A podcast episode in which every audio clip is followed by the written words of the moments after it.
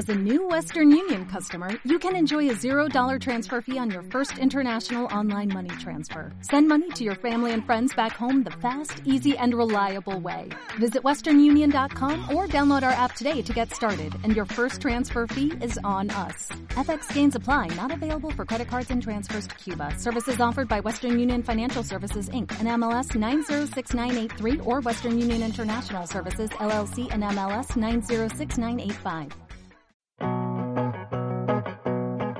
¿Aprende igual orientación un niño, un joven o un adulto? ¿Cometen los mismos errores leyendo un mapa los niños y los adultos? ¿Cómo funciona el cerebro de un adolescente cuando lee un mapa? ¿Cómo es o cómo debería ser el entrenamiento de un niño y de un adolescente físicamente para el deporte de orientación? ¿Hay mitos en el entrenamiento de fuerza?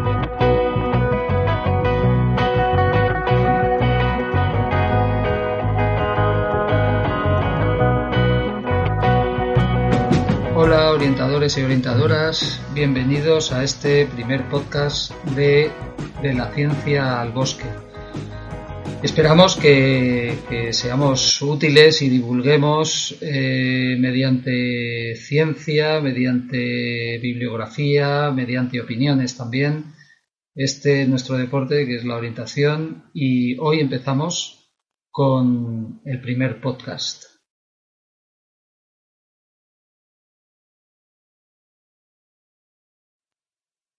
Empezaremos hablando de los procesos mentales en niños y adolescentes dentro de este tema del primer podcast, que es la orientación en los jóvenes. Entonces, empezando por lo más eh, básico en cuanto a la vida se refiere, es decir, ¿cuándo empieza un niño a orientarse? Bueno, pues hay una teoría que os puede sorprender que dice que a los pocos días de la fecundación el feto ya absorbe información de la posición con respecto a la posición de la madre dentro del útero materno. Sí, un poco alucinante, pero, pero así es la teoría. Eh, de todas maneras, esto, aparte de ser curioso, no tiene una mayor trascendencia, aunque sí nos hace una idea de lo importante que es ubicarnos en todo momento y que de forma consciente o inconsciente lo hacemos desde que nacemos, aunque lo que más nos interesa es saber cuándo un niño o niña está lo suficientemente maduro como para interpretar un pequeño croquis.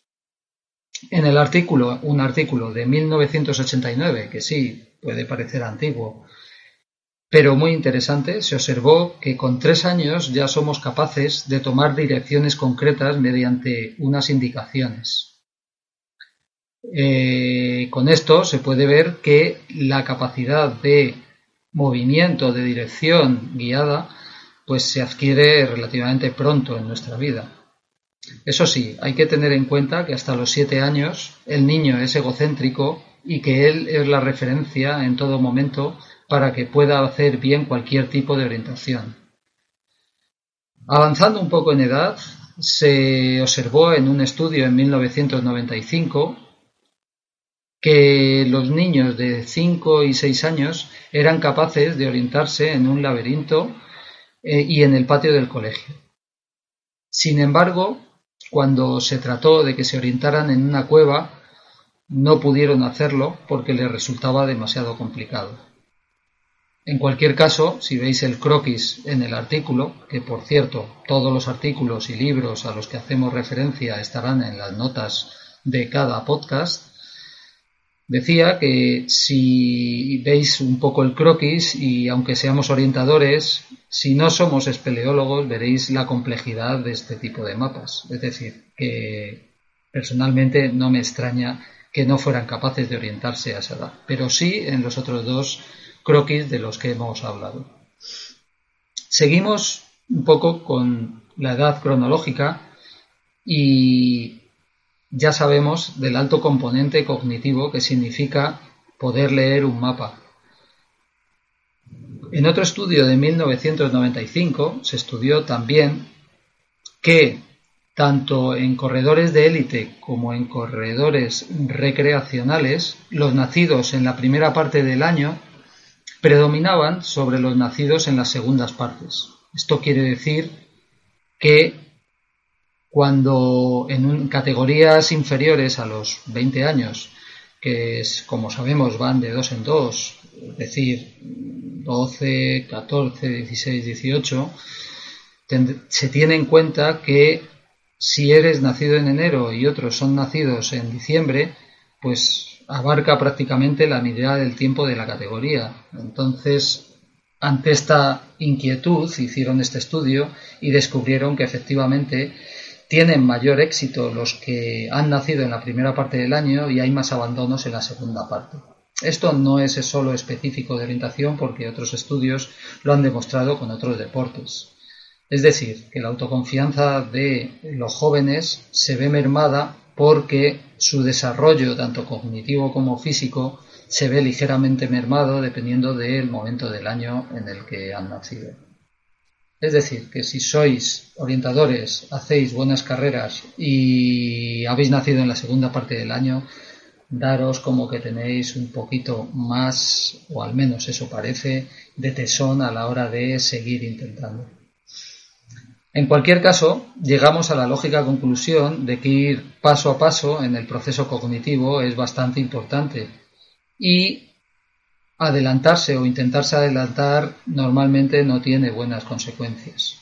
Si hubiera que establecer una edad para empezar en la orientación con croquis más complejos o interpretando mapas sencillos, se diría que los ocho años es un poco la edad que se puede considerar más adecuada para empezar a interpretar correctamente un mapa o un croquis, al menos con ligera dificultad, la dificultad que entendemos para hacer orientación. Si pasamos a la adolescencia y a categorías competitivas, podemos ver lo importante que será trazar adecuadamente para cada una de ellas. Plantear recorridos o situaciones demasiado difíciles puede conllevar frustraciones y falta de autoestima tanto en chicos como en chicas de estas edades. Son muchos los factores que influyen, como lo comentado, cuando han nacido, la dificultad de leer correctamente, y además si le añadimos la presión de tener que competir, la presión de los amigos, de los padres y sobre todo la que se meten ellos mismos por obtener un buen resultado, pues nos encontramos con un cóctel y ese cóctel puede ser cuando menos peligroso. Peligroso en el sentido de que muchos se pueden desanimar, pueden abandonar, y por lo tanto son categorías que hay que cuidar mucho desde el punto de vista técnico. Algunas personas del mundo de la orientación y con muy buena voluntad pueden decir, bueno, yo trazo difícil en estas categorías para que vayan aprendiendo, pueden aprender más rápidamente, todos nos hemos perdido, pero permitidme discrepar con estas opiniones. Eh, el abandono y la falta del propio autoconcepto, de la autoconfianza que pueden tener, es o puede ser muy elevada. Además, metodológicamente, creerme que no es lo más correcto. Sería como si a la famosa gimnasta Simone Biles le podemos decir, bueno, enséñame a hacer un poco de gimnasia deportiva y empezara con un doble mortal en vez de con una voltereta delante. Yo al menos no me prestaría, oye, no sé vosotros. Hablando de autoestima y deporte, también sabemos que los deportes colectivos fomentan una mayor autoestima que los individuales. Y es que la respuesta de mayor autoestima se da más en chicos que en chicas. Esto puede estar explicado porque el reparto de responsabilidades es mayor en un equipo que en un deporte individual y por lo tanto esto puede conllevar a que el abandono por esa falta de autoconfianza o el decir, bueno, es que realmente no sé hacer esta actividad o no soy tan bueno como yo esperaba, pues se da mucho más en estos deportes individuales, entre los que incluimos el nuestro. Este abandono es mayor por género en chicas y sobre todo en la adolescencia.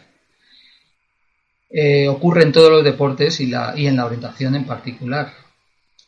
En la etapa crítica, la autoestima y la confianza es clave, y cuanto más difícil es un deporte, más puede inducir a ese miedo al fracaso y la imagen ante otros y ante sí misma. Con esto podemos sacar la conclusión de que hay que intentar no desanimar a las adolescentes sobre todo, porque si no, su autoconcepto, su falta de confianza puede emerger y por lo tanto producir abandonos. Pero seguimos en la adolescencia y, llevando a cabo una metodología adecuada, la capacidad de interpretar mapas con los 14 años, digamos que se puede ir consolidando y subiendo peldaños en esa escalera de técnicas que se llama la escalera sueca, de la que hablaremos más adelante cuando tratemos la técnica. El problema puede venir de cómo procesa el adolescente todo lo, que tiene que llevar a cabo bajo la presión de la competición y en ello hay que tener pues varios aspectos en cuenta, sobre todo de su desarrollo cognitivo y cerebral. En primer lugar, diremos que las emociones van a estar presentes. Bueno, como en todo el mundo, ¿no? A todos nos pasa que podemos estar nerviosos, pues un adolescente se puede acentuar estas situaciones, primero por la novedad, porque tienen menos experiencia, pero especialmente porque en estas edades el procesamiento de las emociones pasa al cerebro, a la parte frontal, a la parte racional que analiza esas emociones y los adolescentes no lo tienen totalmente madura, esta parte cerebral. En un libro muy recomendable, o más que recomendable diría yo, de Jesús Guillén, que se llama Neuroeducación en el aula, que aunque no seas profe, créeme que te va a aportar muchísimo conocimiento de cómo funciona el cerebro.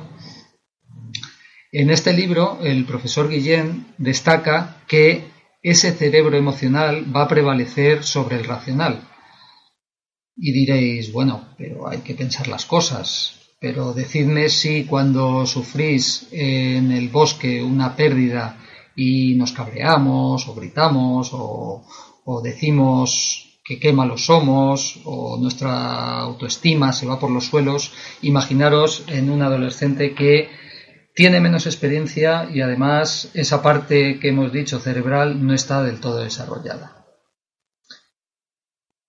De esta manera podemos ver que en ese área prefrontal de la que hemos hablado, que es esa parte racional, todo tarda más en madurar.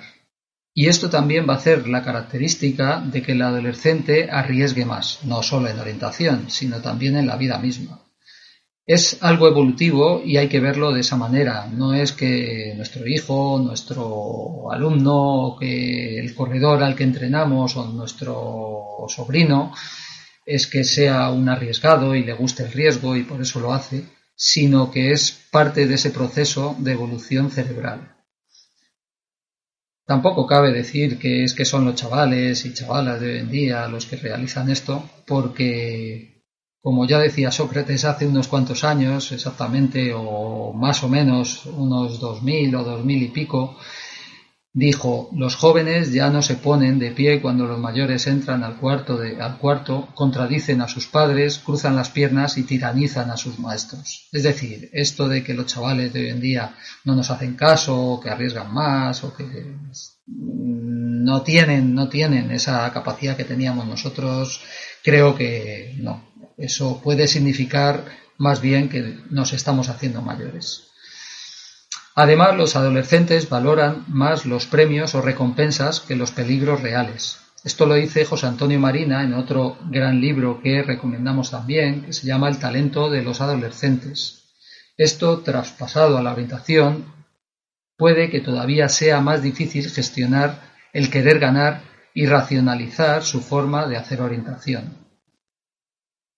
También está demostrado, por otra parte, que las decisiones ante un adulto son más prudentes que entre iguales, es decir, entre ellos, entre los adolescentes.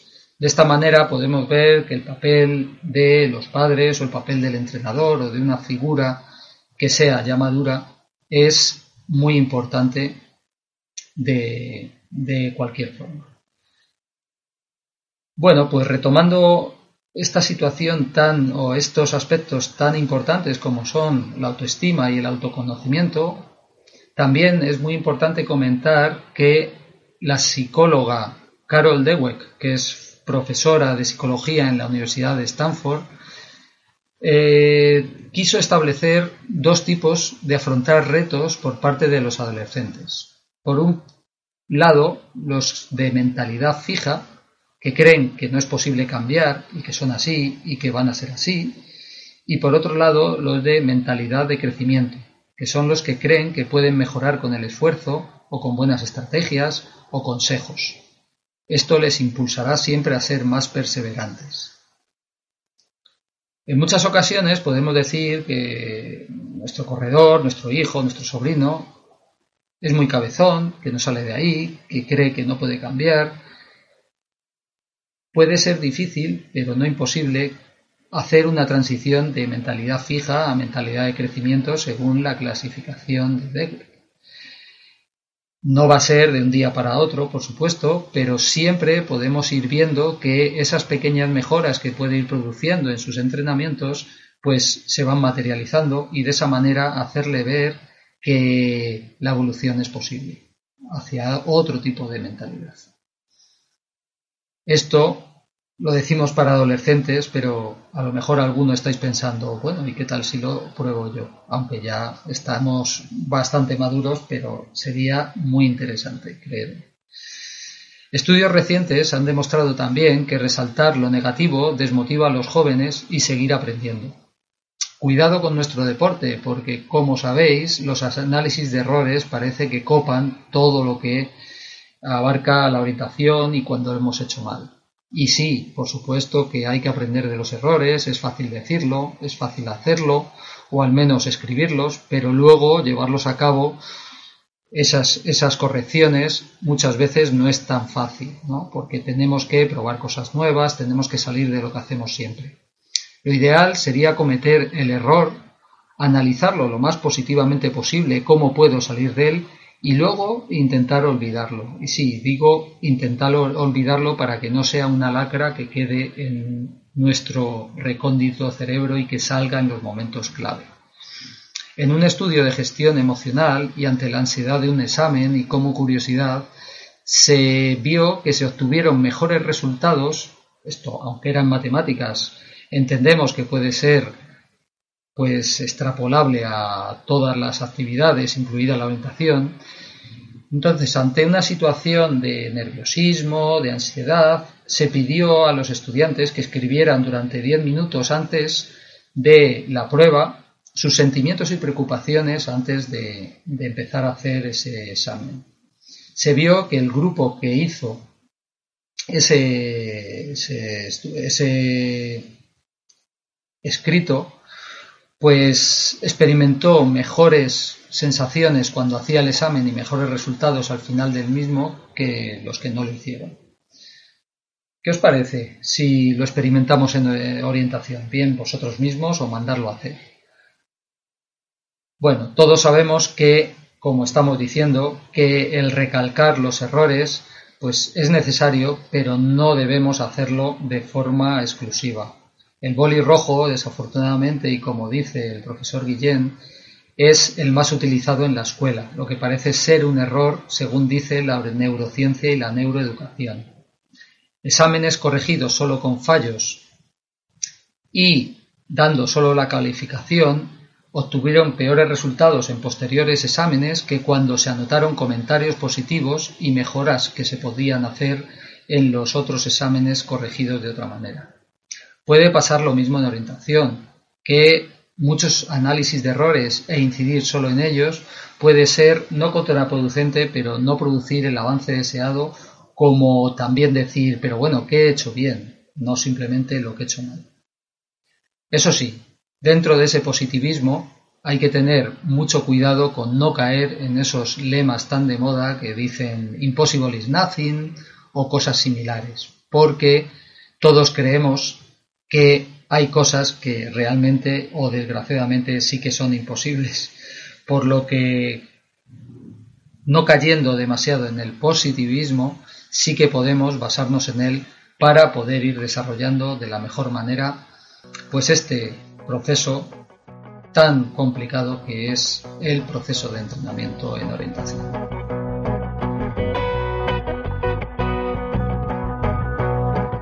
Hoy no hemos podido responder todas las preguntas que hemos planteado al del programa, pero eso es porque en el próximo continuaremos más o menos donde lo dejamos, respondiendo sobre todo las preguntas relativas a la parte física, a la preparación física en jóvenes y también a la parte eh, técnica, a la preparación técnica, el entrenamiento técnico que se ha de llevar o que creemos que se puede progresar con los orientadores más jóvenes. Bueno, pues hasta aquí el primer podcast que hemos hecho desde Orientación y Salud. Eh, esperamos que os haya gustado y que haya sido de vuestro interés. Para nosotros ha sido un placer estrenarnos en esta nueva temporada con este nuevo formato y esperamos que el siguiente podcast sea también de vuestro interés y que sigamos con esta comunicación. Muchas gracias, Carlos, muchas gracias. Hasta luego, hasta la próxima. Adiós, hasta luego.